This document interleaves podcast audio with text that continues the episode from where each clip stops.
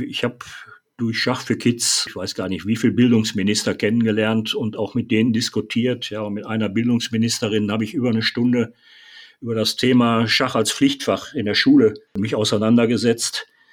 Sie meinte dann irgendwann, ja, Herr Schreiber, das ist alles richtig, das ist bestimmt super für die Kinder. Aber das Problem ist, wenn ich Schach als Pflichtfach zulasse, dann muss ich das bei Skat auch machen. Ich habe zu der Ministerin nur gesagt, ja, wenn, wenn Skat belegen kann, wissenschaftlich, dass es die Entwicklung der Kinder fördert, dann sollten Sie Skat auch zulassen. Ja. Hier ist Schachgeflüster.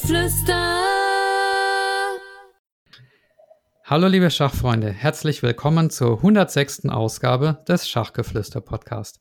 Mein Name ist Michael Busse. Ich spiele gerne Schach und genauso gerne rede ich darüber. Und darum gibt es diesen Podcast und auch die Schachgeflüster Facebook-Gruppe. Mein heutiger Gast ist seit 54 Jahren ehrenamtlich im Schachsport tätig. Und er ist auch hoch dekoriert sozusagen, und zwar als Träger des Bundesverdienstordens, des Deutschen Schachpreises und auch als offizieller Schutzengel für Kinder. Dazu später natürlich mehr.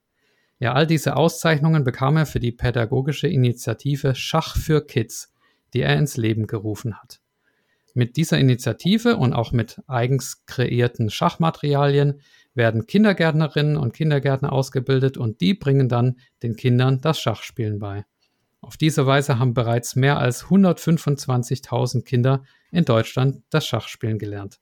Ja, wir werden uns natürlich genau anhören, wie das funktioniert. Und deshalb begrüße ich meinen Gast. Herzlich willkommen, Ralf Schreiber. Hallo. Ja, hallo Michael. Es freut mich sehr, bei dir auch nochmal äh, mitteilen zu können, wie das hier bei uns funktioniert, beziehungsweise wie wir unser Projekt umsetzen. Ja, schön, dass du da bist. Bevor wir über dein Projekt oder deine Initiative Schach für Kids sprechen, können wir vielleicht erstmal ein bisschen deinen eigenen beruflichen Werdegang beleuchten. Den braucht man nämlich später noch. Ähm, ja, im Verband und im Verein ist es ja oft so, dass man seine beruflich erlernten Kompetenzen mitbringt. Also ich bin zum Beispiel Jurist und bin der Schriftführer im Verein oder der Banker ist bei uns der Schatzmeister. Und äh, bei dir brauchen wir das sicherlich auch als Hintergrundinfo äh, für deine Aktivitäten. Das, deshalb die Frage, aus welcher beruflichen Ecke kommst du denn? Ja, bei mir ist es sehr breit gefächert. Ähm, ich habe eigentlich erstmal eine Ausbildung als Dreher vollzogen. Das heißt, äh, heutzutage nennt man das wohl äh, Zerspannungstechniker der Fachrichtung Drehen. Äh, ich habe dann einen Ausbilder gemacht als für Metallberufe, habe noch den Industriemeister gemacht, bin auch Ausbilder dann für kaufmännische Berufe geworden. Das hatte damit zu tun, dass ich in der Schwerindustrie gearbeitet habe, äh, im Bereich äh, ja eben große Drehbänke. Ich habe an der größten Drehbank Europas und der Welt gearbeitet. Und äh, durch einen schweren Unfall ist es dann so gekommen, dass ich in den kaufmännischen Bereich übergesiedelt habe. Ich habe dann eine Ausbildung noch mal gemacht als Ausbilder für kaufmännische Berufe, bin Personalfachkaufmann geworden und dann auch noch Betriebswirt für Marketing und Kommunikation. Und das ist der eigentliche Schwerpunkt, wo ich dann auch tätig gewesen bin. Ja, und so wie du sagst, äh, dass man Ehrenamt äh, das ausübt, was man beruflich gelernt hat, ist in eurem Verein dann vorbildlich durchgeführt. Das ist aber leider nicht überall so. Manchmal habe ich so den Eindruck, äh, werden zwar Leute gewählt ins Ehrenamt und dann glauben sie plötzlich Fachmann in dem Bereich zu sein, ohne das berufliche Vorwissen zu haben für sowas. Äh, das ist schon mal schwierig. Ich war ja unter anderem auch äh, marketingmäßig in bestimmten schachlichen Bereichen unterwegs. Ja, habe mir dann aber auch leider erklären lassen müssen, wie Marketing funktioniert, ne, von Leuten, die überhaupt nichts damit zu tun haben. Und dann wird es ein bisschen schwierig. Aber das nur so am Rande. Ja, ich habe äh, später dann noch ein Biotechnologieunternehmen aufgebaut. Das ist mit einem Neustart äh, von einem Konzern aus äh, aufgebaut worden, ist dann neu gestartet mit 0 Euro oder damals noch D-Mark und äh, ich habe es dann mit dem Team beziehungsweise anderen Leuten auch eben gemeinschaftlich zu einem Unternehmenswert von eine Milliarde US-Dollar äh, hochgeführt. Okay, wir sprechen aber nicht von BioNTech, oder? Nein, leider nicht.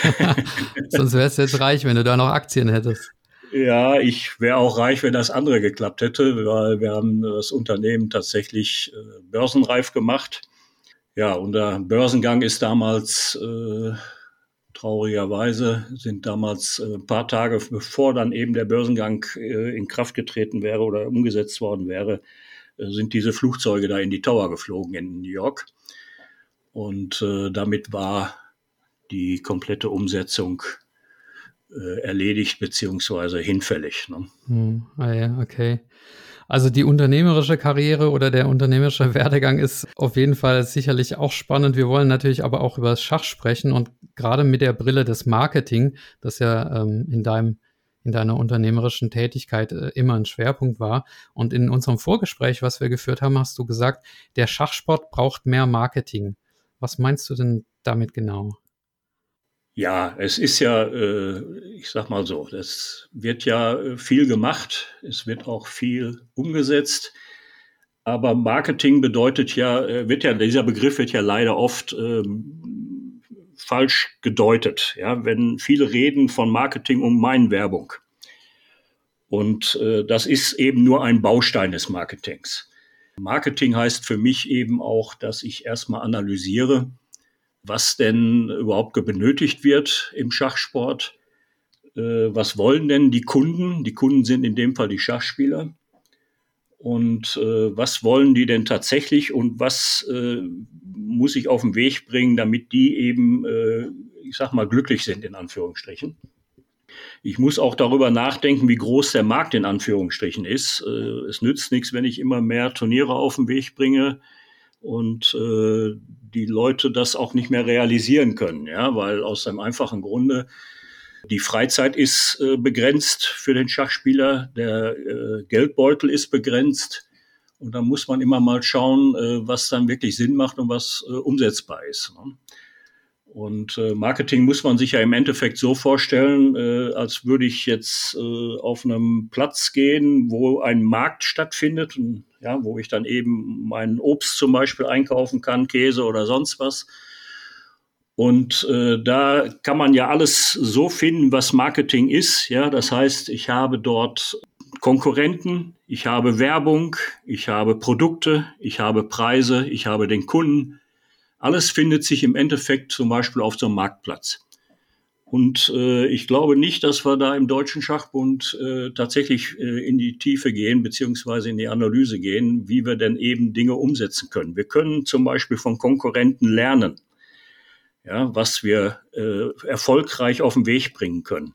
Ja, das muss jetzt äh, Konkurrent, sage ich jetzt mal als Beispiel, der Deutsche Fußballbund. Der Deutsche Fußballbund geht zum Beispiel her und platziert kostenfrei oder groß gefördert in diversen Städten und macht Bolzplätze, damit eben Fußball dort umgesetzt werden kann. Ja, das heißt, ich kann mir daran zum Beispiel schon mal äh, überlegen, ob ich sowas auch mit Schach machen kann. Ja? So Freiluftschachfelder oder sowas. Ja, genau. Du kannst äh, freie Schachanlagen, äh, das kann eine große Freischachanlage in dem Sinne sein, das können aber auch die normalen Bretter sein, die ich fest installiere, vielleicht in einem Park. Ja. Mhm das ist ja auch nur ein einfaches Beispiel. Es gibt viele Variationen und Möglichkeiten, die man da eben umsetzen kann. Und ich kann äh, einfach auch von anderen lernen. Ne? Es ist ja Konkurrenz heißt ja nicht immer direkt, äh, dass der mich jetzt stört, ja, sondern äh, dass man auch mal lernen kann, was bei denen dort äh, erfolgreich umgesetzt wurde. Ich war ja längere Zeit äh, auch äh, Referent für Breitensport im Deutschen Schachbund und ich habe in der Zeit auch viele Dinge, die marketingtechnisch äh, zu sehen sind, auch auf den Weg gebracht. Einer der ersten Aktionen war zum Beispiel eine Mitgliederbefragung. Ja, diese Mitgliederbefragung, die war mit über 4000 äh, Rückmeldungen behaftet und man konnte dort einiges ableiten. Und äh, auch aus diesen Ableitungen beziehungsweise aus diesen Rückmeldungen habe ich dann auch diverse Aktivitäten auf den Weg gebracht als Referent.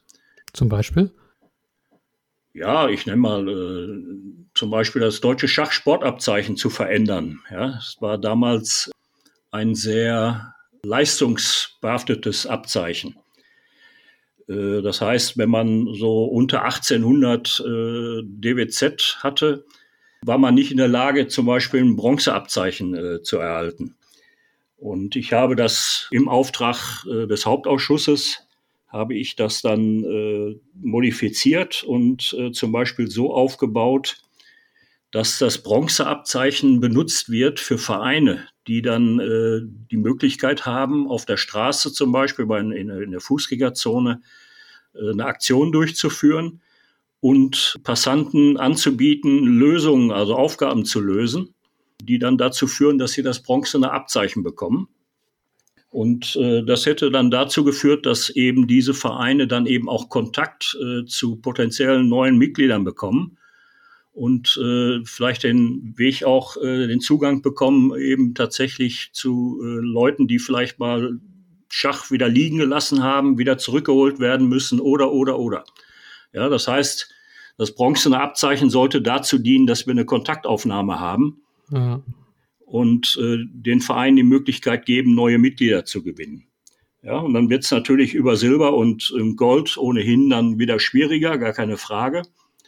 Ja, aber es war früher zum Beispiel auch so aufgebaut, dass man das in diesen äh, Leistungszentren erst umsetzen konnte, so ein Abzeichen. Ja, ich musste für ein bronzenes Abzeichen in ein Leistungszentrum. Und wer macht das, ne? Ja, aber gibt es das Sportabzeichen eigentlich noch? Also ich habe davon erst von dir gehört. Also bei uns im Verein, wir haben auch so Straßenfeste, wo wir das den Leuten verleihen könnten, so ein bronzenes Abzeichen oder so, aber ich kenne das gar nicht. Ja, das ist äh, das Spannende daran, als ich das Amt dann äh, nicht mehr weitergeführt habe. Ich habe es dann in Bonn war der Kongress, da habe ich die Dinge noch verteilt, äh, habe auch die Abzeichen vorher noch herstellen lassen. Äh, die gibt's alle. Und dann hat aber der neue Präsident äh, das auf Eis gelegt und er wollte das Ganze nochmal durchleuchten sozusagen oder eben mit einer Arbeitsgruppe äh, nochmal bearbeiten. Meines Wissens hat es diese Arbeitsgruppe nie gegeben oder wenn sie sie gegeben hat, hat sie keine Ergebnisse erzielt. Es gibt also seitdem dieses Sportabzeichen nicht mehr. Ah, okay, schade. Aber du warst damals ja auch im Präsidium, ne? Also, oder Referent. Also kannst du das nochmal auseinanderdröseln? Ja, also die Hälfte meiner Zeit, meiner Amtszeit, äh, war ich im Präsidium und dann erfolgte eine Satzungsreform auf dem Kongress in Zeulenroda. Und bei dieser Satzungsreform wurden die Referenten aus, das, aus dem Präsidium rausgenommen. Ah, okay. Ja, das Präsidium wurde, wurde verschlankt. Und äh, ja, meines Erachtens ist meine persönliche Meinung äh, eigentlich nicht hilfreich äh, für den Schachsport, weil die Referenten sind an der Basis, die Referenten sind die, die äh, die Dinge umsetzen. Äh, das machen ja nicht die Vizepräsidenten, die sind ja für andere Aufgaben da.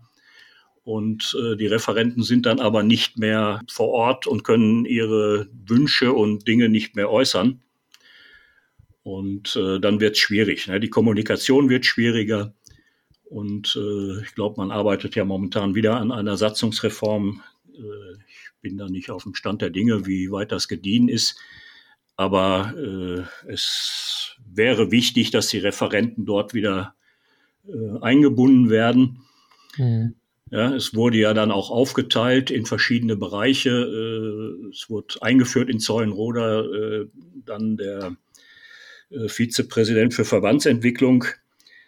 Ja, schwierig eigentlich auch ein bisschen, finde ich, äh, aus meiner persönlichen Sicht, weil Verbandsentwicklung ist ja eigentlich ein Thema des Präsidenten. Ja, was internes auch nur in Anführungszeichen eigentlich, ne? Ja, ja, aber der, der äh, Vizepräsident Verbandsentwicklung hat, glaube ich, äh, die wenigsten Möglichkeiten, etwas auf den Weg zu bringen. Und äh, natürlich wird sich der Präsident, was ja auch verständlich ist, äh, sich nicht nehmen lassen, äh, wenn es um eine Entwicklungsform geht im, innerhalb des Verbandes, da eben entsprechend Einspruch zu erheben oder eben andere Wege zu gehen oder oder oder. Ne? Und äh, deswegen ist es immer schwierig, dass da jemand äh, als Vizepräsident wirklich frei agieren kann. Ne? Und äh, das ist aber, glaube ich, wichtig, wenn man so ein Amt hat. Mir wäre zum Beispiel viel lieber und wichtiger, dass es ein, äh, eine Person gibt im, im, Präsidium, die eben für äh, Breitensport ist und äh, zuständig ist, weil das ist ja das alte Spiel. Da haben wir die Pyramide. Ne? Unten die Fläche, die Grundfläche sind die Breitensportler. Das geht dann oben hin bis äh, in die Spitze und dann kommt äh, im Endeffekt die Leistungssportler in dem Sinne des Deutschen Schachbundes. Und umso breiter eben unten äh, die Fläche ist der Pyramide, umso höher ist die Spitze. Ne? Und äh, das wird nicht von allen leider so gesehen. Meines Erachtens brauchen wir viel mehr Breite. Wir müssen wirklich die Breite dort unterstützen. Und äh, dieses, dieser Bereich Breitensport ist, glaube ich, ziemlich stark äh, ausgedünstet worden.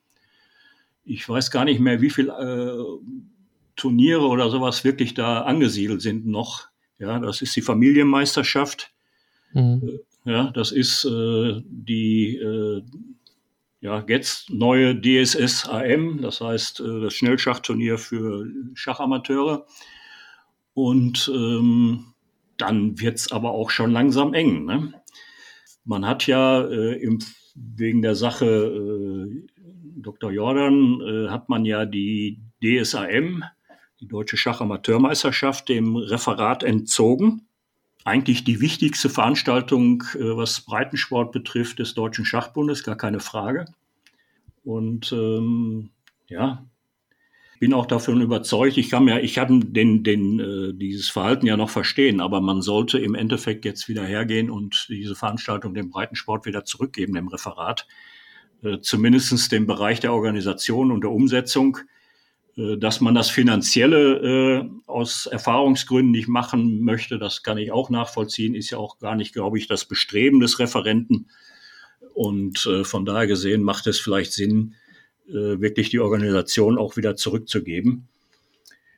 Weil wofür brauchen wir sonst noch Breitensportreferenten? Ne? Mhm. Naja, vielleicht auch um die äh, Menschen vom Internet in die Vereine zu holen. Ne? Das ist ja auch ein Thema. Also alle spielen Schach, aber keiner mehr im Verein irgendwie. Hast du da noch Gedanken zu? Ja, ich, ich erwähne einfach mal, ich habe zu meiner Zeit, äh, habe ich, was die Entwicklung betrifft, äh, Verbandsentwicklung betrifft, habe ich mal 25 Projekte erstellt mit dem Gedanken, die in die Landesverbände zu bringen. Äh, das heißt, die Landesverbände sollten ein bis zwei, konnten sie sich aussuchen, ein bis zwei äh, Projekte aussuchen um die zu testen.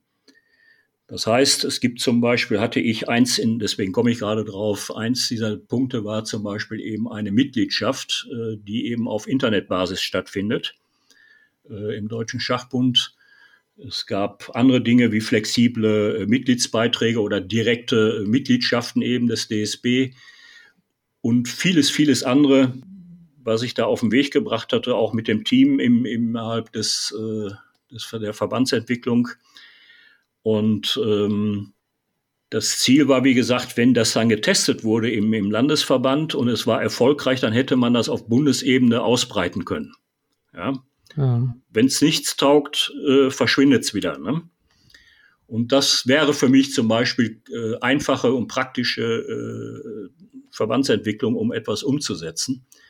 Aber wie das immer so ist, ich bin äh, damals habe ich aufgehört und äh, als das dann endlich soweit war, das war sehr mühsam, äh, muss ich sagen, diese Projekte dann unterzubringen. Und dann hat es endlich geklappt. Und äh, ich bin dann, habe dann aufgehört als Referent.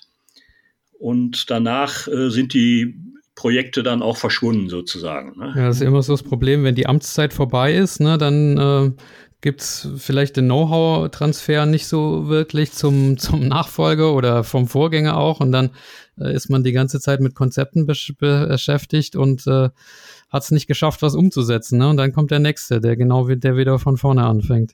Ja, ja, der, äh, insbesondere weil der ja vielleicht auch äh, ein ganz anderes äh, Bestreben hat oder eben auch andere äh, Erfahrungen hat ich nenne mal ein einfaches Beispiel. Ich hatte ja eben erwähnt, äh, diese Umfrage, wo dann über 4000 Rückmeldungen kamen. Die habe ich ja auch ausgewertet. Ich habe ja den, den, den Landesverbänden und dem, dem äh, DSB habe ich ja Unterlagen zur Verfügung gestellt, habe tatsächlich ein großes äh, Papier erstellt, ich weiß gar nicht mehr, 140 Seiten oder so, mit Auswertungen, wie man das eben, äh, diese Umfrage dann eben auch umsetzt und erfolgreich umsetzt. Und dann hat's ja äh, plötzlich im, im Jahre äh, 17 oder so hat's ja eine neue Mitgliederbefragung gegeben, ohne die alte überhaupt umgesetzt oder die Ergebnisse umgesetzt zu haben. Ne? Mhm. So, fast gleiche Fragen. Und äh, ich bin davon überzeugt, äh, dass das äh, umgesetzt wurde, weil das Wissen nicht da war, dass es schon eine gegeben hat. Ne? Und äh, die Ergebnisse auch gegeben hat. Ne? Und auch was viele nicht wissen, oder nicht mehr wissen, ist, äh, es wurde mal beim DSB, äh, wurde auch ein Professor in Düsseldorf äh, für Marketing beauftragt, eine Marketinganalyse zu machen für den Deutschen Schachbund. Darüber gibt's auch äh, eine eigene Broschüre. Und so gibt's noch viele andere Dinge, die dort, ich sag mal, entstanden sind. Und auch eine Marketingkonzeption und auch eben ein Kommunikationskonzept wurde erstellt ist schon etwas älter unter äh, dem DSB-Präsidenten Egon Ditt.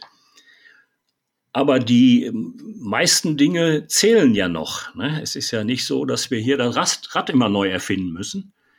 Und es ist schade, dass eben dieses Know-how einfach nicht genutzt wird, um äh, Praktisches umzusetzen. Ne? Mhm. Es wird immer wieder eine neue Arbeitsgruppe gegründet ne? und es wird wieder neu erarbeitet, die Dinge, weil man eben von den Dingen davor nicht wirklich Bescheid weiß. Ne? So wie ja. du es schon eben sagtest, die verschwinden einfach. Ne? Wir haben hier, äh, uns fehlt so ein, so ein, so ein ja, so eine Kiste, wo die Ideen eben gesammelt werden. Ne?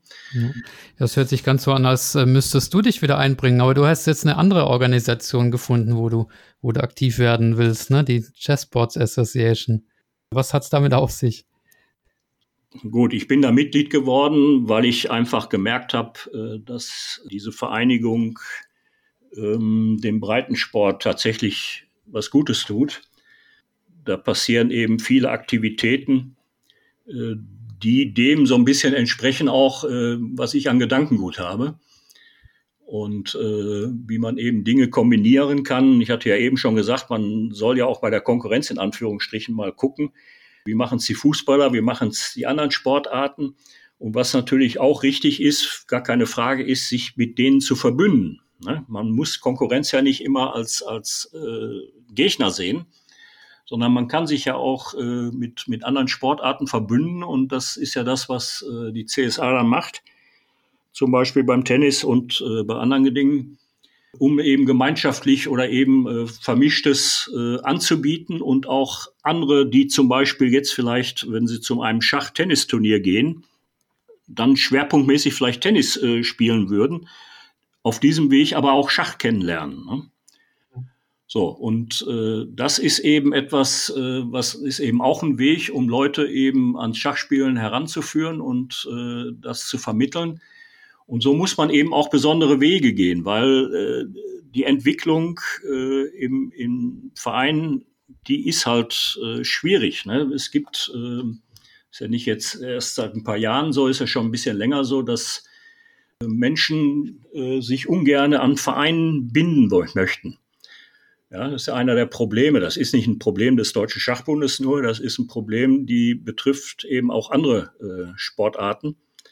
Und äh, es ist eben so, dass die Leute sich eine andere Struktur vorstellen, eine freiere Struktur. Und da muss man darauf eingehen. Ne? Man muss mit der Zeit gehen, auf gut Deutsch. Mhm. Und äh, da müssen wir einfach flexibel werden. Ne? Das fängt eben auch eben mit Mitgliedschaftsformen an, die der Deutsche Schachbund hat, ne? beziehungsweise dann runtergreifend äh, in die Vereine. Ne? Mhm. Ja, genauso wie ich davon überzeugt bin, äh, dass es zum Beispiel helfen würde, dass wir, ja, ich nenne das mal Breitensportbeauftragten in die Vereine einführen. Ja, damit äh, in den Vereinen was passiert. Es ist nicht so einfach, sage ich mal, von oben äh, die Vereine auch zu erreichen. Was glaubst du, wie viele Vereinsspieler äh, tatsächlich wissen, wer zum Beispiel der Präsident des Deutschen Schachbundes ist? Ja? Das sind wahrscheinlich nicht so viele. Ja, das ist leider so. Ne? Äh, das hat einfach damit zu tun, dass man sich mit äh, dort nicht mit den Dingen beschäftigt ne, als Verein. Ne? Und äh, ich bin davon überzeugt, dass auch ist Verbandsentwicklung, dass sich der Deutsche Schachbund damit auseinandersetzen muss, wie er die Vereine tatsächlich direkt erreichen kann. Ja. ja. Ger gerne wird hier äh, Datenschutz und sonst was aufgeführt, warum man das nicht hinkriegt oder das oder das. Aber äh, auch da gibt's Wege, davon bin ich ziemlich überzeugt. Ja, Social Media, Newsletter Marketing und was auch immer. Ähm, du hattest gerade den Blickwinkel der Vereine angesprochen und da ähm, ist auch noch ein Punkt, der auch, ja, glaube ich, aus der unternehmerischen Ecke, den du aus der unternehmerischen Ecke beleuchten kannst, und zwar das Thema ähm, Sponsoring. Also auch wir im Dorfverein äh, können einen Sponsor gut brauchen. Und wenn man die Bundesliga anguckt, äh, ist es ja nicht anders, wobei es da mehr so diese Mäzene gibt, die sich mehr oder weniger von ihrem Privatgeld eine Mannschaft aufbauen. Ähm, für deine Initiative Schach für Kids, über die wir gleich sprechen werden, hast du ja auch Sponsoren akquiriert, erfolgreich. Kannst du da einen kleinen Hinweis geben, wie, wie du das gemacht hast oder welchen Rat äh, du da an Vereine geben würdest, wie man Sponsoren anspricht? Ja, das ist äh, tatsächlich ein schwieriges Thema. Wie du schon sagst, äh, meistens, das siehst du auch beim Deutschen Schachbund, die eigentlichen Sponsoren haben tatsächlich selbst was mit Schach zu tun. Und dann wird es schwierig. Ne? Wie bekomme ich jetzt einen Sponsor, der mit Schach nichts zu tun hat? Ne? Und wo es auch keine Person gibt, die damit was zu tun hat. Ne? Ja. Und äh, ja, ich sag mal was ganz Komisches. Ich versuche den Begriff Schach zu vermeiden bei meinen Gesprächen. Äh, wie meinst du das? ja, Schach ist, äh, löst was aus. Wir haben, wir haben äh, in Deutschland äh, sind viele Menschen, die glauben, Schach ist eben sowas von schwierig, dass sie es nie lernen werden. Und äh, genauso verhält sich das aber auch äh, dann bei den Sponsoren. Ja, warum soll ich eine, eine Sportart fördern oder einen Bereich fördern, den ich vielleicht selber nicht lernen werde, den ich selber nicht kann? Und äh, da muss ich eben andere Argumente bringen. Ja, und auch die, die, äh, ich mache es ja jetzt, was Schach für Kids betrifft, äh, gehen wir jetzt ins 18. Jahr, glaube ich. Und wir haben inzwischen äh, über 80 Sponsoren gewinnen können. Oh. Ja, das sind nicht alle aufgeführt bei uns auf der Internetseite, da ist schon eine Menge und da sind auch äh, schon welche, die in größeren Kalibers, äh, zum Beispiel IBM, oder eben die NRW Bank, immerhin die zweitgrößte hier in Deutschland. Und äh, auch die Stiftung Mercator, die uns unterstützt hat, äh, ist einer der größten überhaupt. Also da lässt sich äh, vieles aufzählen.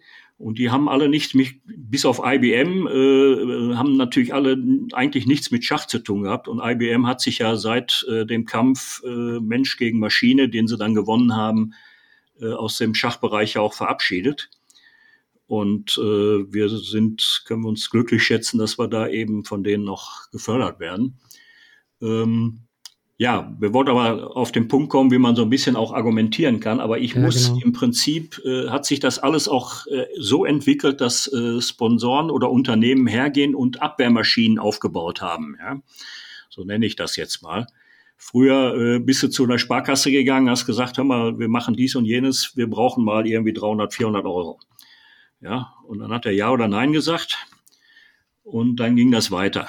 So, inzwischen haben die Unternehmen aber irgendwelche Wettbewerbe auf den Weg gebracht, äh, wo man sich dann herauskristallisieren muss, damit man eben Geld bekommt.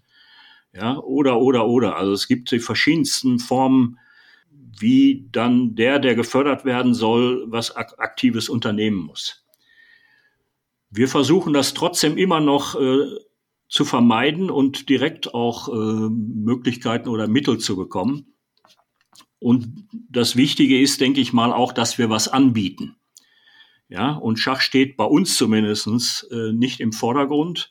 Bei uns steht im Vordergrund, dass wir die Kinder fördern wollen und auch eben äh, in dem Fall die Pädagogen oder eben äh, die, die die Kinder betreuen.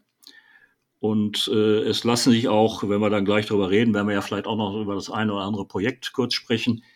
Äh, da zeigt sich dann auch, dass wir dann eben was anbieten, wo sich dann auch der Sponsor wiederfinden kann, beziehungsweise der Sponsor auch sagen kann, ja, da äh, sorgt eben der Verein in dem Fall dafür, dass wir eben auch in der Öffentlichkeit wahrgenommen werden mit etwas Guten, ne, was wir tun. Ja, und auch Dinge wie äh, wir platzieren Logo auf den Schachbrettern, die äh, von dem Sponsor, wir machen die Flyer werden auch mit entsprechend mit Text und Logo bestückt äh, von dem Sponsor. Und es gibt noch viele andere Dinge. Äh, wir haben Pakete verschickt im, bei verschiedenen Projekten, wo dann eben auch äh, der Sponsor einen eigenen speziellen Text dann auch nochmal veröffentlichen konnte. Und dann gibt's natürlich auch eben entsprechende Berichterstattung, äh, sei es Radio, Fernsehen, äh, Presse, so, Social Media und so weiter. Ja. Aber auch wenn sich das ein bisschen paradox anhört, der Schwerpunkt liegt nicht beim Schach.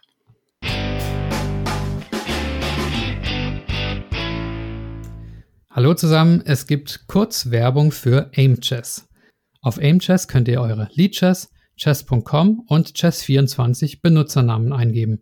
AimChess analysiert dann eure Online-Partien für euch und zeigt euch zum Beispiel, in welchen Eröffnungen ihr gut seid, an welchen Wochentagen ihr besonders viele Partien verliert, ob ihr in schlechten Stellungen überproportional gut zurückkommt und, und, und.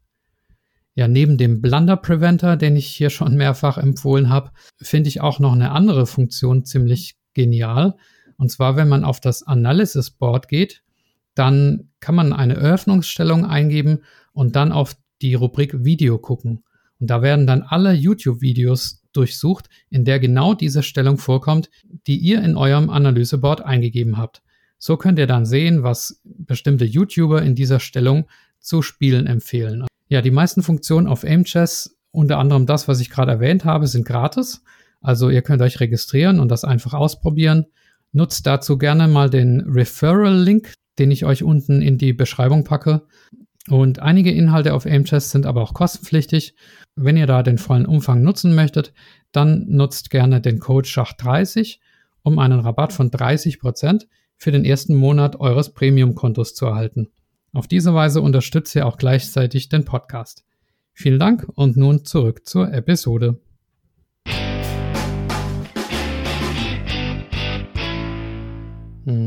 Ja, ich kann das nachvollziehen, weil ähm, ich meine, viele lieben Schach, wir lieben Schach alle, aber es gibt auch welche, die sich davon ein bisschen abgeschreckt fühlen und dann muss man eben mit diesen anderen Aspekten punkten, ne? mit dem ähm, gesellschaftlichen Mehrwert und dem, dem Miteinander und dem generationenübergreifenden und so. Und äh, ja. Ja, weil äh, warum soll denn äh, warum soll ein Sponsor denn äh, Geld geben für eine Schachveranstaltung, zum Beispiel Bundesliga oder wie auch immer, ja? Da muss ja was passieren vor Ort. Ne? Natürlich gibt es die, die Vereine, die da entsprechend äh, gefördert werden von Sponsoren. Äh, aber es hat ja mal die Schach-WM in, in Bonn gegeben, in der Kunsthalle, Anand äh, Kramnik.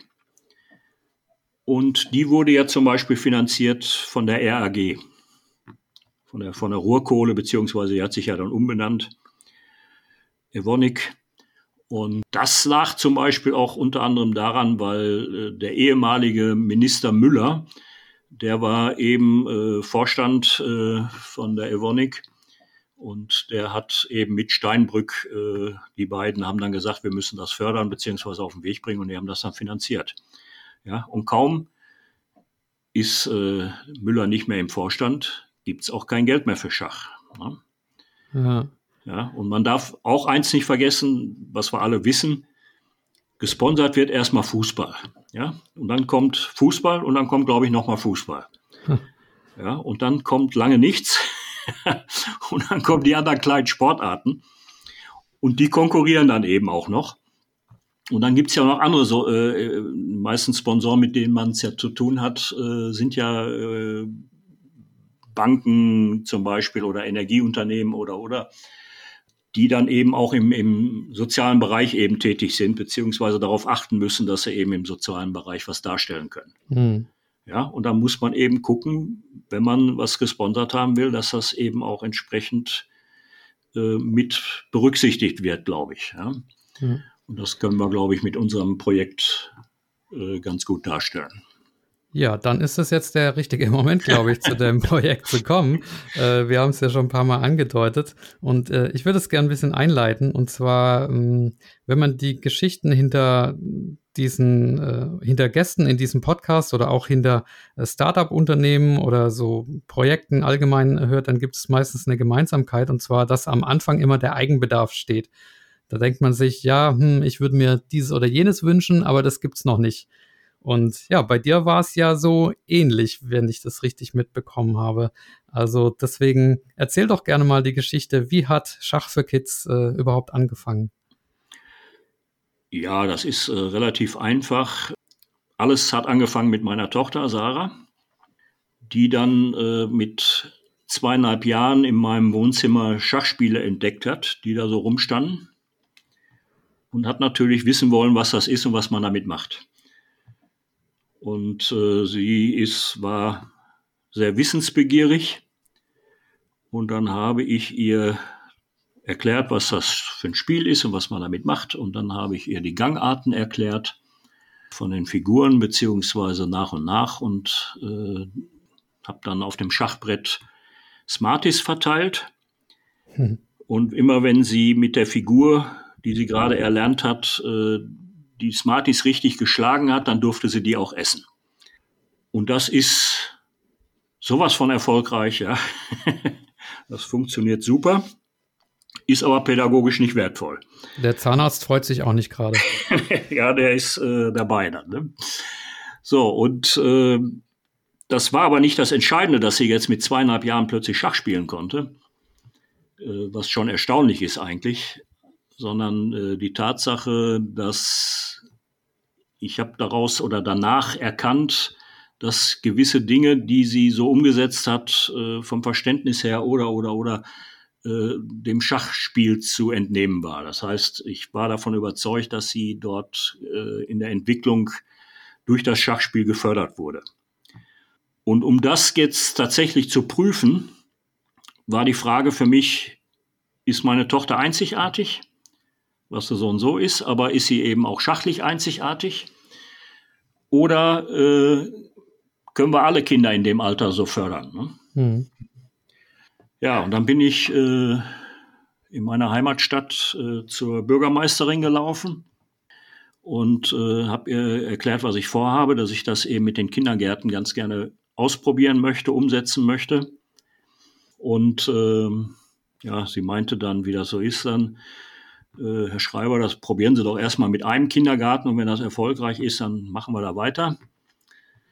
Dann habe ich zu der Bürgermeisterin gesagt, äh, ja, und dann machen wir zwei und dann machen wir vier und irgendwann sind wir fertig.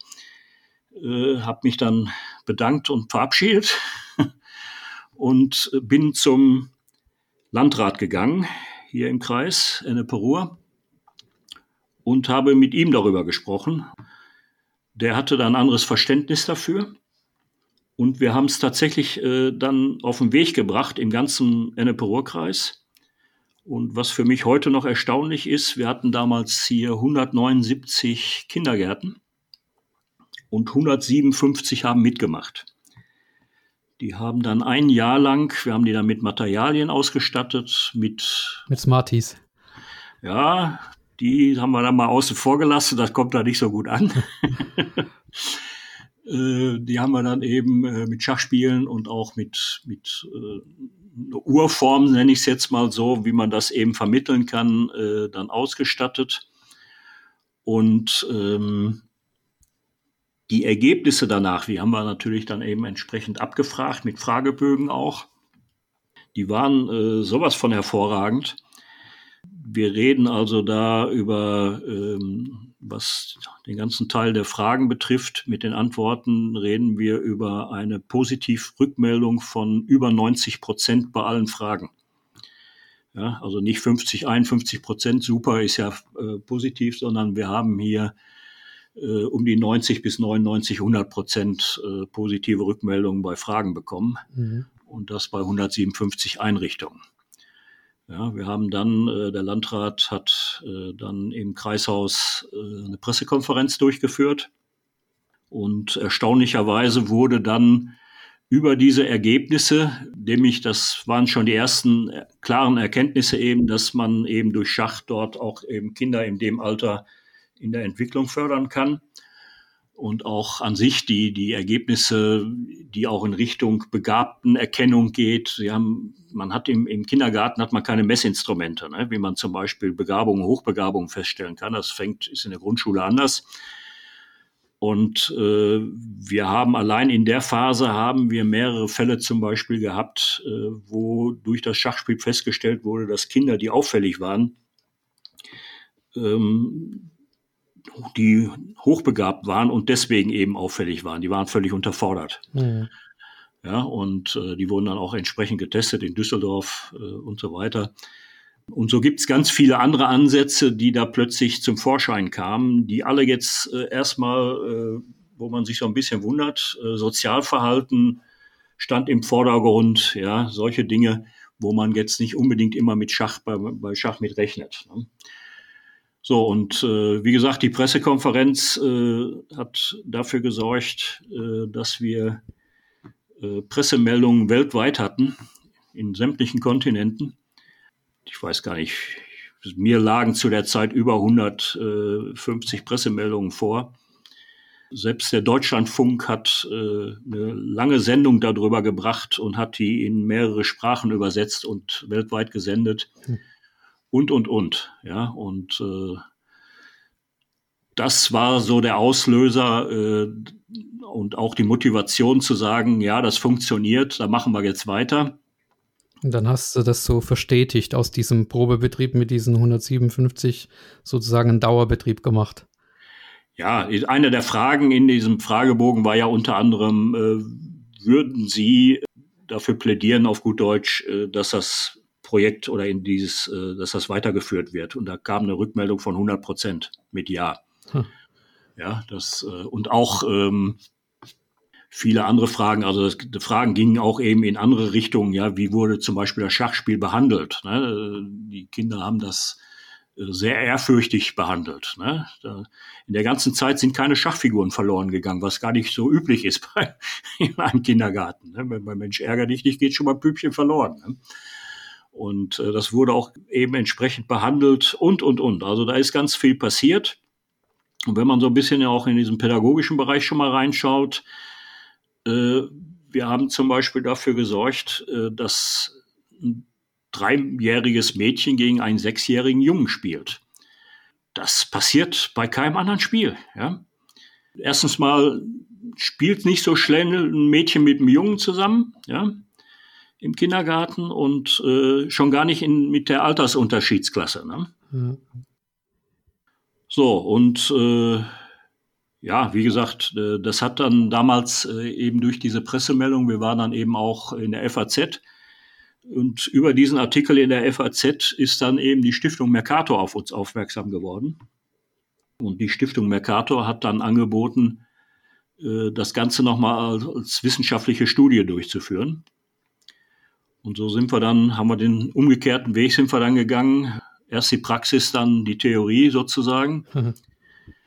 Und wir haben das Ganze dann äh, vorher, die, dieser Großversuch, der war mit über 3000 Kindern. Und äh, diese Studie, die wir dann nochmal auf den Weg gebracht haben, die haben wir dann aber auch nur in einer Stadt durchgeführt, eben in Hattingen hier, äh, wo man dann eben auch Einrichtungen aussucht, die zum Beispiel äh, sozial unterschiedlich angesiedelt sind und auch vom Träger her unterschiedlich sind, von der Philosophie unterschiedlich sind und so weiter, dass man die Breite eben auch abdeckt. Und äh, da haben wir dann eben diese Studie durchgeführt und das war dann äh, mit 500 Kindern. Und äh, diese Studie war dann, wir haben in, in Einrichtungen zum Beispiel Kameras gehabt und haben beobachtet, wie die Kinder dort äh, ein Spielverhalten eben an den Tag legen und wie die damit umgehen. Und äh, die ganze Studie wurde ja dann umgesetzt äh, von der Frau Dr. Bönsch-Kauke aus Berlin, die auch dann die Kinder, die Eltern und die Pädagogen interviewt hat. Okay. Also auch sehr praxisbezogen. Und da sind eben viele Erkenntnisse auf, äh, sind dann eben zum Vorschein gekommen. Ja, äh, wie zum Beispiel, dass das Sozialverhalten eben stand im Vordergrund, dass das gefördert wird. Und einer der Schwerpunkte war äh, Sprachentwicklung. Das sind ja Sachen, die man jetzt nicht unbedingt mit Schach in Verbindung bringt. Und äh, Dinge passierten dort, dass zum Beispiel in den Kindergärten Ruhe einkehrte, ja, durch das Schachspiel. Äh, die Einrichtungen oder die Kinder sind teilweise hergegangen, haben einen eigenen Schachraum eingerichtet. Ich weiß noch, im Poolheim, da sind die Kinder hergegangen, haben aus dem Puppenraum, haben sie einen Schachraum gemacht. ja, solche Dinge passieren dann plötzlich. Wir haben auch Erkenntnisse gewonnen, die jetzt äh, nicht unbedingt eben direkt mit Schach äh, in Verbindung zu bringen sind, aber eben die dadurch eben zum äh, erkannt wurden. Als wir angefangen haben, haben sie mich ja alle für ein bisschen bekloppt erklärt. Wie kann man denn dreijährigen Kindern äh, Schach beibringen? Und äh, ja, wenn man die richtige Methodik hat, geht das eben. Was ist denn die Methodik? Ihr habt da so spezielle, äh, die Smarties sind jetzt irgendwelche Chips, ne? Irgendwelche farbigen ja, die Chips äh, ersetzen jetzt die Smarties. Die sind dann aus Plastik. Das heißt, äh, wir gehen eigentlich her und ähm, ersetzen die Figuren durch Chips. Das heißt, wir lernen jetzt eine Figur. Wir fangen bewusst, was ja auch nicht so üblich ist beim Erlernen des Spiels. Wir fangen zum Beispiel mit dem Turm an. Das ist die einfachste Figur für die Kinder. Und dann gibt's, äh, wir hatten äh, bei der Studie jemand, der sich im Bereich Spielpädagogik auskannte und auch Spiele erstellte und so weiter.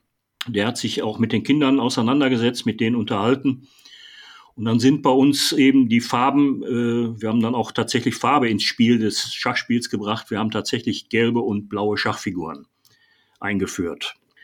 So sind auch die Chips, das heißt, wenn wir da jetzt einen gelben Turm auf dem Brett haben, dann gibt's blaue Chips, die gegnerischen Chips. Und jetzt geht's darum, dass der gelbe Turm eben diese blauen Chips erobern muss. Mit der richtigen Gangart natürlich. Mhm. Man mit einem Chip an, legt den irgendwo hin und dann, wir dürfen eins nicht vergessen, wir reden über Kinder ab drei Jahre, ne? mhm. äh, die das verstehen müssen. So, und da muss man eben anders herangehen und äh, die gehen dann her und versuchen dann eben auf dem schnellsten Weg mit dem Turm jetzt diesen Chip zu erobern. Und das steigert man dann mit mehreren Chips. Man steigert das dann auch mit einem gegnerischen Turm. Ja, dann spielt eben ein gelber und ein blauer Turm gegeneinander, zwei Kinder. Und eben mit entsprechender Anzahl an Chips, gegnerischen. Und wer als erstes die gegnerischen Chips erobert hat, gewinnt. So, und dann haben wir angefangen, irgendwann haben wir dann noch äh, grüne und rote Chips eingeführt. Die grünen Chips äh, dürfen jetzt von beiden geschlagen werden und die roten Chips darf keiner schlagen. Und jetzt kann ich äh, unendliche Spielsituationen auf den Weg bringen. Und jetzt stelle einfach mal vor, wir haben hier äh, zwei Türme, einen Turm, gelben und einen blauen Turm und einen grünen Chip und jetzt versucht er mal zu erobern. Ne? Hm. Da gibt es jetzt Spielsituationen, wenn der äh, auf der zweiten Reihe ist, der Chip, äh, dass dann eben passiert, dass man eben in Zugzwang kommt und diesen Chip als Anziehender überhaupt nicht gewinnen kann. Ja? Äh, solche Übungen werden dann eben durchgeführt. Und da lernen tatsächlich die Kinder schon äh, Grund, Dinge des Schachs, äh, die später eben auch wirklich gebraucht werden. Ne? Unabhängig davon, dass es in dem Fall zwar nicht darum geht, aber es eben den Effekt erzielt. Ne? Und die Schlüsselfiguren sind dann quasi die Kindergärtnerinnen oder Kindergärtner, die ihr in dieser Chip-Methodik sozusagen erstmal ausbildet und die das dann den Kindern beibringen. Ne? Weil das Konzept äh, ist ja jetzt also umgekehrt, als wenn man jetzt Schachtrainer in die Kita schickt. Äh, das ist ja ein anderer Ansatz. Ja, also Schachtrainer kriegen wir in die Kita nicht rein. Das hat verschiedenste Gründe. Erstens äh, sind die auf einer ganz anderen Ebene, was das Vermitteln des Schachspiels betrifft, äh, was für diese Altersklasse äh, schwierig ist, um es mal ganz einfach zu sagen. Und der andere Punkt ist, dass man, äh, ein, ein Kindergarten ist ein geschützter Raum. Es gibt Kindergärten, auch die sind dann meistens größer äh, die hätten gerne zum Beispiel mal jemanden, der da kommt und das unterstützt und begleitet ja, vor Ort. Aber grundsätzlich äh, lassen die kein Fremdpersonal rein.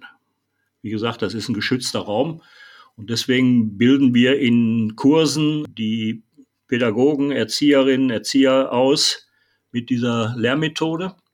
Das geht hin, dass wir sogar an Europaschule äh, angehende Sozialpädagogen mit der Lehrmethode ausbilden und äh, gerade aktuell noch einen Lehrauftrag bekommen haben an einer Uni, um diese oder einer Hochschule, um äh, diese Lehrmethode tatsächlich äh, dort den äh, angehenden äh, Pädagogen zu vermitteln. Und auch das kurz erwähnt, äh, wir sind ja im Jahr der Frau in dem Sinne, was das Schach betrifft. Wir haben es automatisch mit einer Berufsgruppe zu tun, die mit 95 Prozent mit Frauen behaftet sind. Das heißt, unsere Kurse sind eben auch fast nur Frauen. Und äh, auch das kann man dann sagen, äh, dass um die 90, 93 Prozent der Teilnehmer gar kein Schach können. Ja, und das ist auch gut so, weil wir ja eine Lehrmethode rüberbringen oder vermitteln wollen, die ja anders ist, als äh, man es vielleicht selber eben gelernt hat, das Spiel. Ne? Und äh, von daher gesehen bietet sich das ganz gut an, wenn, wenn die äh, gar nicht vorbelastet sind. Aber auf dem Wege bringen wir eben noch vielen äh, Pädagogen tatsächlich das Schachspiel bei. Und das ist auch einer der äh, Probleme, die wir so ein bisschen haben, denen zu sagen, komm äh, ins Seminar äh, und äh, lass dir das eben vermitteln. Äh, da fängt schon das erste Problem an. Äh, Schachspiel kann ich nicht, äh, viel zu schwer. Ja, ja. will ich auch nicht unbedingt. Ne? Ja. So, und äh, glücklicherweise, die, die dann da waren und rausgehen, gehen mit großer Freude raus, haben Spaß gehabt, äh, weil wir das eben auch im praktischen umsetzen und eben nicht nur im Trockenbereich. Äh, sondern eben auch eben spielerisch machen, damit die lernen, wie man das eben auch im Kindergarten einsetzt und das mit den Kindern direkt umsetzen kann. Und äh, sind dann auch hoch motiviert. Und dann, wenn es dann klappt und wir die Sponsoren dafür gewonnen haben, kriegen die ja dann auch direkt die Materialien mit, dass sie das dann eben auch gleich am nächsten Tag, wenn sie wollen, äh, in der Einrichtung umsetzen können. Ja. Und was noch wichtig ist eben bei uns, äh, ist der ganzheitliche Ansatz. Das heißt, äh, es geht nicht nur darum, äh, dass wir jetzt eine Methodik haben, wie wir den Kindern das Schachspiel vermitteln können, sondern es geht auch darum, dass das integriert wird im Tagesablauf einer Einrichtung. Das heißt, Schach äh, wird plötzlich Thema oder ein roter Faden in der Einrichtung und man kann ja Schachfiguren basteln, man kann Schachbretter aus Bierdeckeln machen, Figuren aus äh, Toilettenrollen, äh, man kann äh, Theateraufführungen machen, man kann Geschichten erfinden, Kostüme werden gebastelt, Lebensschach wird durchgeführt, Kunstobjekte, äh, zum Beispiel gibt es Einrichtungen, die gehen her und lassen dann die Kinder vermitteln dann, dass man aus Müll eben auch Schachfiguren zum Beispiel basteln kann. Ja, da geht es dann auch um Nachhaltigkeit und solche Geschichten. dass all diese Dinge, die da eben pädagogisch wichtig sind, die man da versucht eben schon zu vermitteln bei den Kindern, wird dann äh, durch das Schachspiel mit einem roten Faden dann eben äh, äh umgesetzt. Ne? Und die Kita kann ja auch damit werben, ne? Also äh, kriegen die dann auch irgendeine Art Dokumentation oder Nachweis oder so? Ja, die, die, die ausgebildet wurden, äh, bekommen natürlich ein Zertifikat. Was wir aber auch haben, äh, nach Kriterien, die zu erfüllen sind, zertifizieren wir auch äh, die Einrichtungen. Und manchmal kommt auch ein Weltmeister zu Besuch, ne? Ganz zufällig äh, haben wir dann auch schon mal einen Weltmeister da. Ja, äh, wir haben Wladimir Kramnik in der Kita gehabt, die zertifiziert wurde. Äh, wenn die Einrichtungen zertifiziert sind, die Prüfung bestanden haben, dann richten die halt auch ein entsprechendes Fest aus. Und äh, da haben wir eben die Einrichtung gehabt, wo dann äh, bei diesem Fest dann Wladimir Kramnik vorbeigekommen ist und vermutlich, was diese äh, Spielklasse betrifft, hat es das wohl noch nicht gegeben in einem Kindergarten und hat dann gegen 25 Kinder simultan gespielt. Der eine Teil davon mit normalem Spiel und ein Teil äh, sogar, da waren die ganz Kleinen dann eben, hat er dann äh, tatsächlich äh, Schippschach gespielt. Und wir haben ja, äh, ich hatte ja eben IBM erwähnt, IBM hat uns dieses Chipschach als Sponsoring äh, digitalisiert. Und diese digitalisierte Form hat er dann auch noch gespielt. Das heißt, er hat an einem äh, Laptop dann Chipschach gegen einen Kindergarten woanders gespielt. Kann man das mal ausprobieren, dieses Chipschach? Als, äh, also, wenn ich das jetzt suchen würde, könnte ich das spielen jetzt online, wenn du sagst digitalisiert? Ja, das gibt es bei uns auf der Internetseite. Da ist äh, Menüpunkt äh, Chipschach und äh, da findet man eben auch diese äh, digitale ah, Spielform. Cool. Ja. Das heißt, wir haben das hier nicht äh, in irgendeiner Form ja, gewerblich sozusagen äh, auf den Weg gebracht, oder dass man was bezahlen muss, sondern das ist dann kostenfrei. Wobei uns wichtig ist, dass die Kinder das erstmal analog umsetzen sollen. Ja. Ja, weil es eben wirklich wichtig ist äh, vom, vom, vom Erfolg her. Wir reden immer noch über Pädagogik, wir reden über Entwicklungsförderung.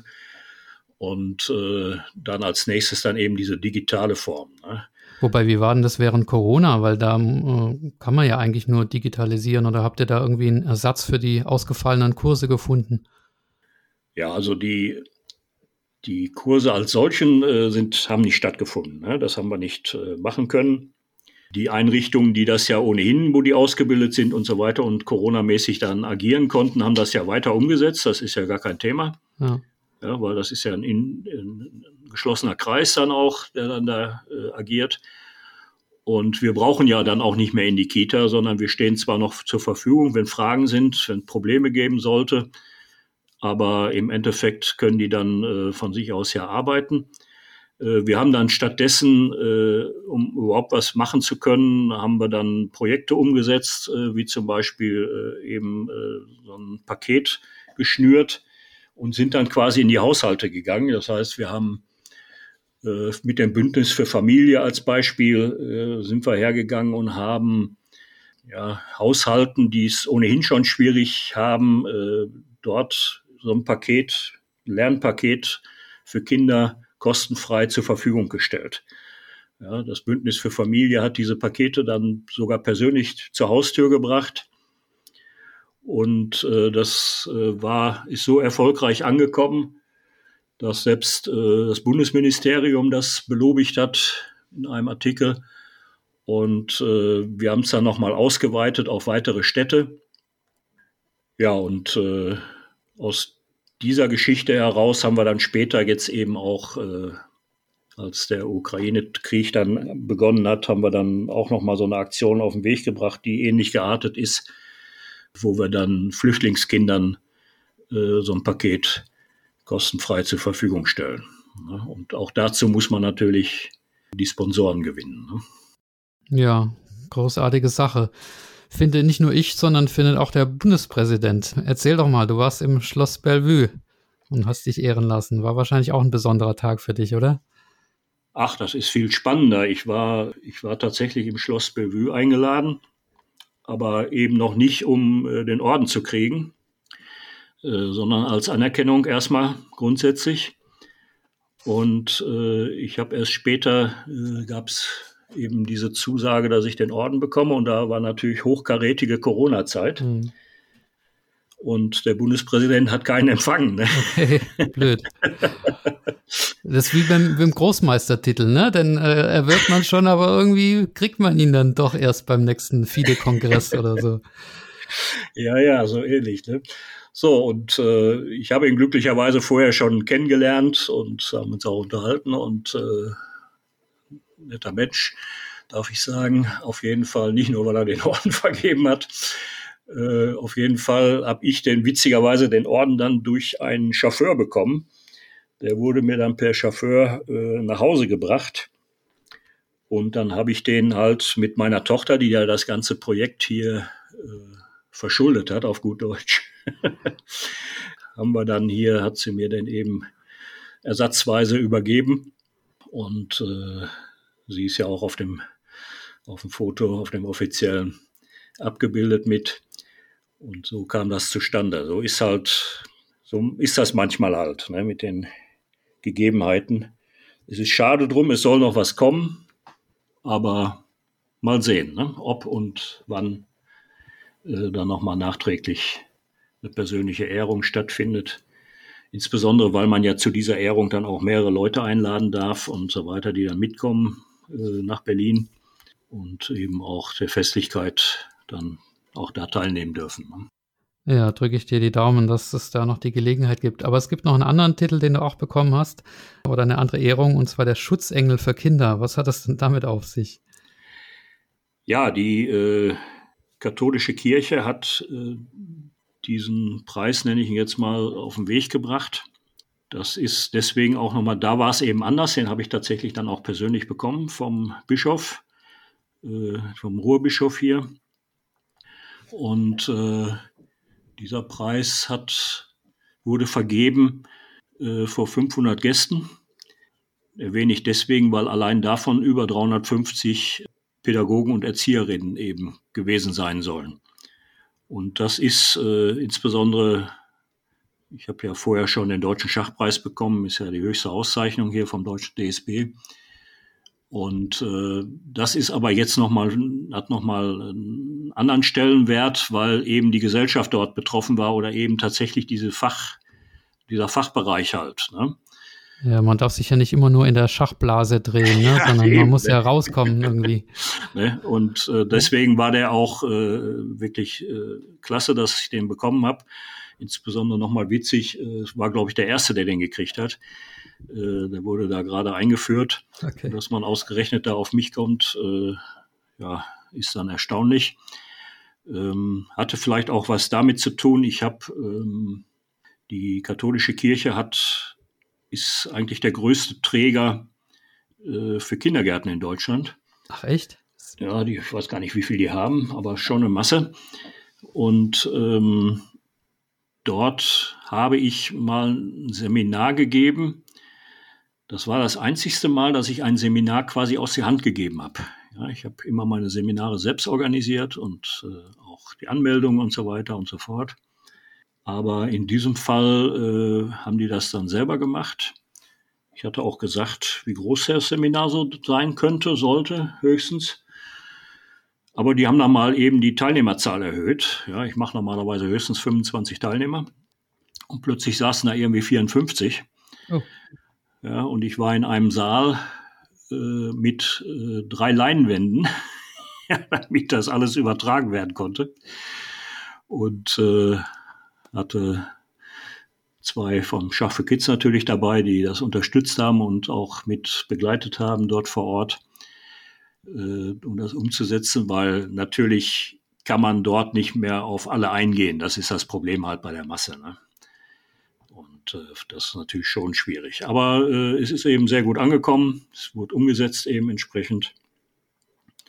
Und äh, vielleicht ist das so in Erinnerung geblieben, eben auch die Nachhaltigkeit eben danach.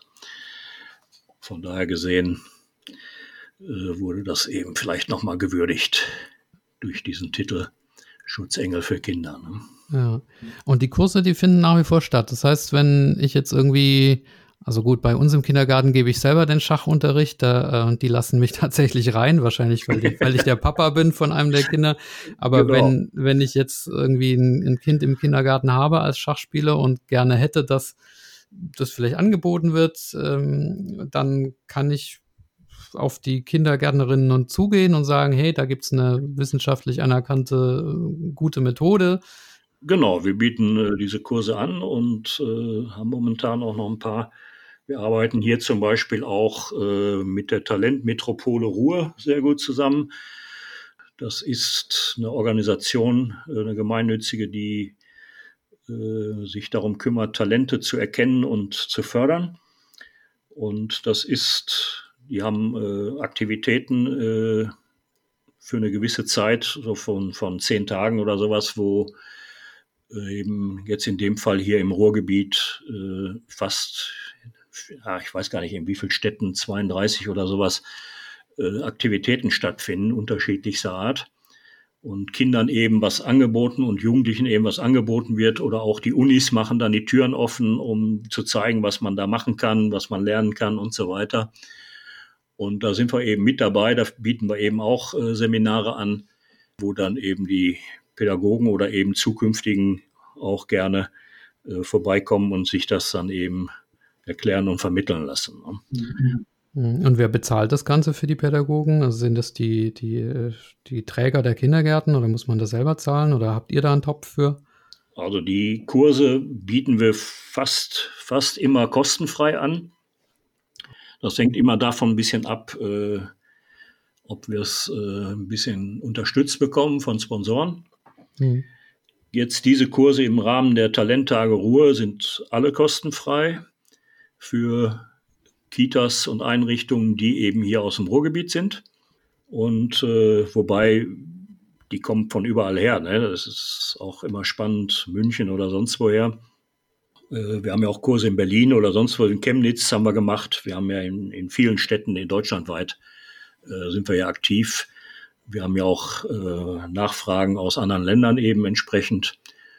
Und äh, von daher gesehen, selbst wenn wir eine Gebühr nehmen, die ist so gering, die ist nicht vergleichbar mit anderen pädagogischen Seminaren. Ja, da nehmen wir höchstens ein Viertel von. Ne?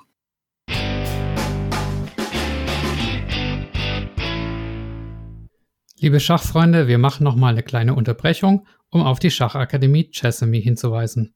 Es gibt einen recht neuen Kurs zur Kolle-Eröffnung. Falls ihr D4-Spieler seid und ein Repertoire sucht, das ihr gegen nahezu jede Erwiderung spielen könnt, dann könnte Kolle etwas für euch sein. Denn Kolle gilt ja als diejenige Eröffnung, die man im Prinzip gegen jeden gegnerischen Aufbau spielen kann. Und ein weiterer Vorteil vom Kolle-System ist, dass es von der Eröffnung unmittelbar in einen klaren Mattplan übergeht. Also finde ich ein sehr interessantes Eröffnungssystem. Und Ruben Gideon Kölner, ein sehr junger internationaler Meister, zeigt euch dieses Repertoire bei Chessamy.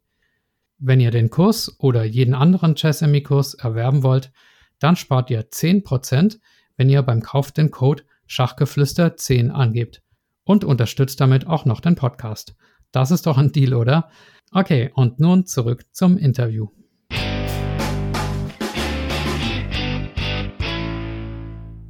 Ja, ich finde es großartig, was ihr, was ihr da macht. Und gerade diese Zahl 125.000, das ist ja Wahnsinn. Wie geht's denn für die Kinder nach der Kita weiter? Weil wenn es gut läuft, gibt es vielleicht eine Schulschach-AG in der Schule. Aber wenn es schlecht läuft, gibt es die nicht. Dann, dann hören die alle auf und ja, irgendwie kommen sie dann doch nicht in unsere Schachvereine an. Ne? Ich meine, das ist nicht deine Baustelle dann, aber irgendwie dann immer schade. Wobei viele ja sich dann auch wieder im Lauf des Lebens irgendwann dran erinnern. Also verloren ist das Ganze ja nicht. Oder wie siehst du das? Nein, das ist äh, insbesondere, äh, man darf eins nicht vergessen, ne? wir machen, äh, das Programm ist so aufgebaut, da wird jetzt der Schachspieler schlucken, aber das Ganze ist so aufgebaut, dass sie ein ganzes Kindergartenjahr lang nichts anderes machen, als die Gangarten erlernen. Und das ist so verinnerlicht dann. Und das geht eben nur durch dieses Chipschach halt. Äh, sonst wäre das ja gar nicht möglich, insbesondere weil die ja dann auch spielen können und Spaß haben. Das braucht, äh, ohne dem geht's ja, funktioniert's ja auch nicht. Ja, wenn die Kinder da keinen Spaß haben, geht's nicht. Ne? Da können die Pädagogen noch viel erzählen. Ne? So, und äh, wie es weitergeht, wir machen es ja auch in Grundschulen. So. Ist ja nicht so, dass wir nur Kindergärten machen, wir machen auch Grundschulen. Wobei das nicht unser Schwerpunkt in dem Sinne ist. Wir haben aber auch zum Beispiel, wo ich immer viel Wert drauf lege, ist, dass Schach eben als Pflichtfach in die, in die Schulen kommt. Äh, ich glaube, wir haben in Berlin zehn oder zwölf, ich weiß es gar nicht mehr genau, Grundschulen äh, ausgebildet in Bezug auf äh, als Pflichtfach, ja, Schach als Pflichtfach. Und äh, auch was das Politische betrifft. Wir gehen ja ganz bewusst her und äh, sorgen dafür, wir haben nicht nur einen Schirmherrn zum Beispiel eben für die Organisation, äh, sondern ganz viele. Das heißt, wir machen Gebietsschirmherrschaften. Äh, für Deutschland ist es Professor von Weizsäcker, und äh, dann geht's eben runter. Wir haben hier im, im, im äh, Bundesland hier NRW ist es dann zum Beispiel der Landtagspräsident, ja, das höchste Organ hier. Und äh, dann geht's eben in die Städte und Kreise und so weiter, wo dann eben der Bürgermeister äh, oder der Oberbürgermeister oder eben der Landrat dann eben die Schirmherrschaft für den Ort übernimmt, wo wir das versuchen eben einzuführen. Ja, das ist eben der Weg auch, äh, wie wir dann an die Einrichtungen kommen, insbesondere weil dort äh, die Städte ja auch äh, sogenannte Trägersitzungen zum Beispiel durchführen. Es gibt Städte, die haben zwei Träger, es gibt Städte, die haben 20 Träger. Ja, ist also ganz verrückt. Äh, DRK und was es da alles gibt, die städtischen Kindergärten oder AWO und so weiter, kirchliche, evangelische, katholische. So, und da finden dann eben auch Treffen und Sitzungen statt, wo wir dann auch schon mal die Möglichkeit dann bekommen, dadurch, äh, dass wir unser Projekt dann dort vorstellen können, damit wir es dann hinterher auch einfacher haben, den äh, Fachkräften das dann zu vermitteln. So, und da gibt's auch eben politische äh, Dinge. Ich habe durch Schach für Kids, äh, ich weiß gar nicht, wie viele Bildungsminister kennengelernt und auch mit denen diskutiert. Ja, und mit einer Bildungsministerin habe ich über eine Stunde über das Thema Schach als Pflichtfach in der Schule äh, mich auseinandergesetzt. Sie meinte dann irgendwann, ja, Herr Schreiber, das ist alles richtig, das ist bestimmt super für die Kinder. Aber das Problem ist, wenn ich Schach als Pflichtfach zulasse, dann muss ich das bei Skat auch machen. Ja, und dann sieht man, wie die Denkweise dann eben auch ist bei dem einen oder anderen Politiker.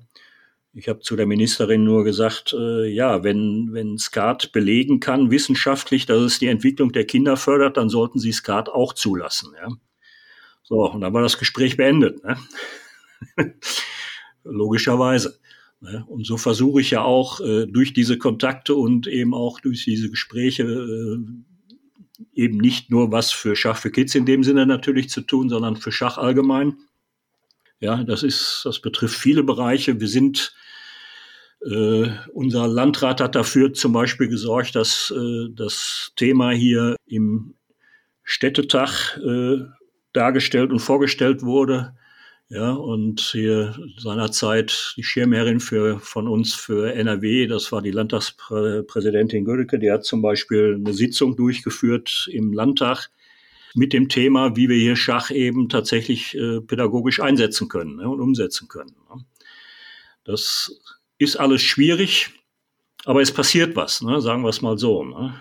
Und auch solche Dinge wie dass das wahrgenommen wird, das sieht man zum Beispiel auch. Äh, es gibt eine Stiftung von der Bundes, auf Bundesebene, Haus der kleinen Forscher. Da geht es darum, dass Kindergärten, Bildungseinrichtungen, Grundschulen eben äh, mit bis kleinen wissenschaftlichen Übungen äh, auf, auf dem Niveau, dass die Kinder das verstehen, eben äh, da herangeführt werden an gewisse ja, Dinge, die eben wissenschaftlich basiert sind, sagen wir es mal so. Ne? Was passiert, wenn ich äh, Weizenkorn ins Wasser werfe und so weiter. Ne? Da gibt solche chemischen Effekte, auch naturchem-biologische Effekte und so weiter. So, und die haben äh, vor Jahren angefangen, das Programm aufzubauen, dass eben Digitalisierung eingeführt wird in Kindergärten und Grundschulen, ja, was ja hier, äh, ja, wir sind ja nicht wirklich äh, digital aufgebaut in Deutschland. Und äh, da sind wir dann in die Arbeitsgruppe eingeladen worden. Da gab es dann äh, 25 Fachkräfte, ja, 24 Professoren aus aller Welt und der Herr Schreiber als praktischer äh, Vertreter. Die anderen hatten alle Theorie und ich hatte eben äh, hier dieses Chipschach digital von IBM vorzuweisen. Ne? Und äh, konnte das da eben vorstellen.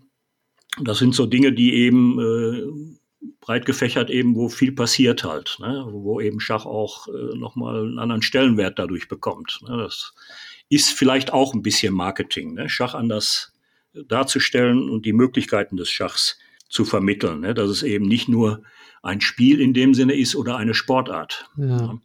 sondern eben auch die Effekte hat, äh, dass eben Kinder, Jugendliche, aber auch Erwachsene lernen, äh, dass man mit Schach ja, vermittelt bekommt, schneller Entscheidungen zu treffen, zum Beispiel, ja, wie ich mich äh, mit dem Gegner in Anführungsstrichen auseinandersetze, dass ich analytisch denken und so weiter. Das sind ja alles Dinge, äh, die gebraucht werden, auch in Unternehmen zum Beispiel. Ne? Na klar, ja. Ja, Schach und Marketing, da sind wir schon wieder äh, fast am Anfang. Und Ralf, ich gucke auf die Uhr. Ähm, ja, oh. wir äh, haben, haben uns verquatscht sozusagen so ein bisschen, äh, macht aber nichts. Ja. Also es war sehr äh, interessant. Ich will dich aber noch nicht gehen lassen, bevor wir nicht noch was ganz anderes kurz besprochen haben. Und zwar weiß ich, dass du eine Geschichte erzählen kannst zu einer Person, die ich immer spannender finde, je länger ich mich mit Schach beschäftige. Und zwar Lothar Schmidt, der ja auch im letzten Podcast mit den Betzold-Brüdern eine Schlüsselfigur war. Und ähm, er war ja Inhaber des Karl-May Verlages, hatte angeblich eine der größten Schachbuchsammlungen der Welt. Ja. WM-Schiri, WM, WM-Kampfschiedsrichter 72. Aber auch er war nicht davor gefeit, ab und zu mal zum Zahnarzt zu müssen. Und da kommst du ins Spiel. ja, äh, ganz knapp erzählt, äh, Lothar Schmid äh, war bei uns im Schachverein, hat simultan gespielt. Da war ich noch ein kleiner Dötz, irgendwie sechs, sieben Jahre alt und durfte dort mitspielen. Da gab es irgendwie ein Jubiläum. Und äh, es kam dann irgendwann die Zeit, ich weiß gar nicht wie viele Jahrzehnte später, ähm, dass unser Macher des Vereins, äh, Robert Porbeck, der im Übrigen heute äh, Geburtstag gehabt hätte, da geehrt wurde oder geehrt werden sollte. Und da habe ich dann äh, nicht nur ein, ein, Turnier durchgeführt, wo auch entsprechende Großmeister da waren, äh, Friedmann und was weiß ich, wer da alles da war, Pozilny und so weiter. Und äh, da habe ich eben auch Lothar Schmid eingeladen, äh, eben dieses Simultan sozusagen zu wiederholen. Und er hat sich geziert, er wollte nicht kommen, weil er schon irgendwie seit zehn Jahren nicht mehr wirklich Schach gespielt hat. Und ich weiß nicht, beim fünften, sechsten Telefonat oder siebten äh, habe ich ihn dann gefragt, ob er nicht mal herausfinden möchte, wie das denn eigentlich ist, ob man Schach verlernen kann. Ja? So wie Fahrradfahren. Da verlernt man ja auch angeblich nicht. Und äh, habe ihn versucht, da ein bisschen zu kitzeln. Und ob er das nicht mal ausprobieren möchte, ob er nicht mal simultan spielen will und festzustellen, ob es noch funktioniert. Ne? Und darauf ist er dann tatsächlich angesprungen. Und äh, dann kam der Tag, äh, wo er dann tatsächlich anreiste und äh, stieg aus dem Zug aus und äh, plötzlich äh, quälte ihn der Zahn und meinte ihr was von Schmerzen, dass es schwierig wird, ob es überhaupt stattfinden könnte. Man könnte jetzt äh, philosophieren, ob es ein Versuch war, sich doch noch zu drücken, was ich aber wirklich nicht unterstellen will. So, und äh, kurzerhand, es war Wochenende, haben wir noch einen ehemaligen Schachmit, äh, Vereinsmitglied, einen Zahnarzt aktivieren können, der dann äh, seine Praxis geöffnet hat und er hat sich dann um seinen Zahn bemüht und äh, ihn tatsächlich behandeln können. Und äh, ja, das Zitat gab es dann noch, äh, was es denn kosten solle. Und äh, der Doktor meinte dann nur, das wäre ihm eine Ehre gewesen, einen Großmeister mal in den Mund zu fassen. Ja, da würde man also auch kein Geld nehmen. Und äh, ja, ich habe äh, darüber mal kurz berichtet, irgendwo im, im Social-Media-Bereich und was ich klasse fand. Kurz danach hat sich sein Sohn bei mir gemeldet. Ach. Ja, und hat sich da auch nochmal bedankt. Äh, und wir haben uns da auch nochmal, ich habe ihn dann auch nochmal zurückgeschrieben. Also das fand ich äh, schon sehr nett, dass er sich da genau zu dem Thema nochmal gemeldet hat. Ne? Ja, die Geschichte hat mir auch sehr gefallen. Ja, Ralf, meine letzte Frage kennst du als Podcast-Hörer bestimmt auch schon, nämlich äh, die lautet immer, hast du noch was auf dem Herzen? Willst du noch was sagen, worüber wir noch nicht gesprochen haben? Worüber wir noch nicht gesprochen haben, das ist Oder ja auch gerne nochmal äh, noch was zusammenfassen. Nein, also ganz kurz, äh, du sagst ja, es wäre schon knapp. Ähm, Nein, ich würde, äh, ich habe einfach die Bitte, dass eben tatsächlich äh, das Thema Marketing und zwar strategisches Marketing und nicht Werbung, äh, dass das schachliche Marketing äh, auch im DSB nochmal Einzug findet. Und äh, mir wichtig, persönlich wichtig ist, dass äh, der Breitensport einfach gepusht und gefördert wird. Äh, das auch finanziell, weil der Etat, ich weiß, ich kenne ihn, ist, glaube ich, nicht geändert worden seit meiner Zeit, ähm, so gering ist, dass da auch nicht viel passieren kann. Äh, ich habe damals äh, interessanterweise noch dafür gesorgt, dass Überschüsse aus der DSAM äh, in den Breitensport fließen sollen, in den Etat. Das ist, glaube ich, auch wieder inzwischen abgeschafft. Auf jeden Fall würde ich mir wünschen, dass dort äh, auch ein paar Gelder reinfließen, dass die eigentliche Veranstaltung, die wichtige des Breitensportreferenten auch wieder zurückgeführt wird, nämlich die DSAM. Äh, das, wie gesagt, ohne den finanziellen Teil, es reicht, wenn es organisatorisch und umsetzbar von Umsetzung her erfolgt. und dass eben dort äh, die eine oder andere Aktivität auch vielleicht mit anderen Verbänden und so weiter mal äh, angedacht wird und vielleicht für mich nochmal persönlich äh, würde ich mich freuen, wenn zum Beispiel das deutsche Schachsportabzeichen wieder aktiviert wird. Da ist alles gefertigt, das muss einfach nur verteilt werden, umgesetzt werden. Und auch äh, diese Projekte, die ich mal eben erwähnt hatte, vielleicht doch nochmal durchgeschaut werden, ob man da nicht nochmal wieder einsteigt. Ja, der Vizepräsident für Verbandsentwicklung, äh, Schachfreund Prill, hat ja jetzt was wegen Mitgliedergewinnung noch auf den Weg gebracht, wo man dann einen simultan äh, gewinnen kann mit einem Großmeister. Das war übrigens auch etwas, was wir mal gemacht haben damals. Äh, ich hatte äh, eine Aktivität auf den Weg gebracht, die nannte sich äh, Verein des Jahres. Und da gab es mehrere Punkte. Das ist sehr erfolgreich angenommen worden von den Vereinen. Und da gab es eben auch sowas wie Mitgliedergewinnung und andere Kriterien, wie man dann Verein des Jahres wurde. Und äh, da konnte man eben auch einen Großmeister gewinnen äh, für eine Simultanveranstaltung. Und was ich im Übrigen auch noch schön finde, und jetzt komme ich auch wirklich zum Schluss, mhm. äh, ich habe damals noch bei der DSAM den Galaabend habe ich dann genutzt, um andere Breitensportprojekte oder Breitensportaktivitäten zu ehren. Ja, ich habe damals zum Beispiel eingeführt den Breitensport Ehrenpreis. Hat übrigens zum Beispiel Dr. Pfleger bekommen, der gestern Geburtstag hatte und äh, auch eben wichtige andere Persönlichkeiten, weil äh, Herr Kalmutzki äh, die Familienmeisterschaft äh, gegründet hat in Dresden. Äh, solche Leute haben dann diesen Ehrenpreis bekommen und äh, ist leider auch eingeschlafen. Aber ich will damit sagen, dieser Galaabend war eine tolle Geschichte eben für den Breitensport, wo eben äh, diese Leute, was mir auch wichtig ist, Leute, die ehrenamtlich tätig sind, auch wirklich geehrt werden und gewürdigt wird. Ja. Und das äh, darf man nicht vergessen, die machen das kostenfrei und das sollte man auch ehren und unterstützen. Ne? Absolut, ja. Ja, ich glaube, das kann man so stehen lassen. Viele Ideen, viele Gedanken und eine tolle Initiative mit Schach für Kids. Ich drücke dir die Daumen, dass das noch ganz lange weiterhin erfolgreich läuft. Und äh, ja, bedanke mich für das Interview, hat mir Spaß gemacht und äh, schönen Abend. Ja, ich bedanke mich auch, hat mir auch sehr viel Spaß gemacht und ich danke auch dir für deine Umsetzung äh, dieses Podcasts, weil das ja auch äh, eine tolle Sache, die äh, dazu führt, dass man über vieles was erfährt, was man sonst nicht gewahr werden würde. Ne? Ja, vielen Dank für das positive Feedback. Mach's gut. Jo, danke. Tschüss. Tschüss.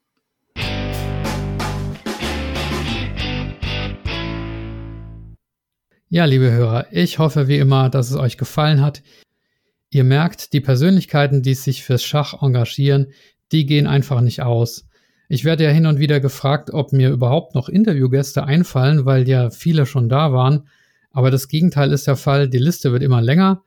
Und ja, es gibt noch so viele Großmeister, Schiedsrichter, Organisatoren und, und, und. Zum Beispiel möchte ich auch gern mal holländische Wochen machen mit ein paar holländischen Interviewgästen. Ähm, mal schauen, ob das was wird. Nach wie vor bin ich auch deswegen auf der Suche nach Unterstützung. Also wer mal ein Interview durchführen möchte, der bekommt von mir technische und organisatorische Hilfestellung. Und ja, ich würde mich sehr darüber freuen. Schreibt mir einfach an schachgeflüster mit ue at gmail.com. Und noch eine zweite Bitte habe ich. Natürlich bin ich sehr aktiv auf Social Media, um den Podcast zu verbreiten. Aber die wichtigste Quelle für, Neuhör für neue Zuhörer ist immer noch die persönliche Empfehlung. Also falls ihr gerne diesen Podcast hört, dann wäre ich sehr dankbar, wenn ihr einfach mal überlegt, wem das vielleicht noch so gehen könnte und dann diesen Personen den Podcast weiterempfehlt. Vielen Dank dafür. Abschließend wie immer der Dank an alle Personen, die mir auf paypal.me slash Schachgeflüster etwas gespendet haben, YouTube-Kanalmitglied sind oder auf patreon.com slash Schachgeflüster eine regelmäßige monatliche Spende zukommen lassen – oder auch Bargeld per Post zugeschickt haben. Dies sind folgende Personen oder Einrichtungen. Andreas Wierucks, Armin Züger, Benjamin Steinhilber, Dieter Riegler, Frank Rothmann, Friedhelm Küch, Güven Manay vom interkulturellen Schachverein Satranj Club 2000, Hans aus Berlin, Dr. Joachim Meyer-Brix, Manuel Rüther, Marc Hofmann, Markus Schirmbeck, Oliver Bremer, die Peter-Fraktion mit dem mysteriösen Peter, Peter Hug von DSSP, die Schulschachprofis und Peter Schach. Dann die Internetseite schachtraining.de, Sven Ossenberg und Tim Bialuszewski. Vielen Dank, Gutstellung, euer Michael.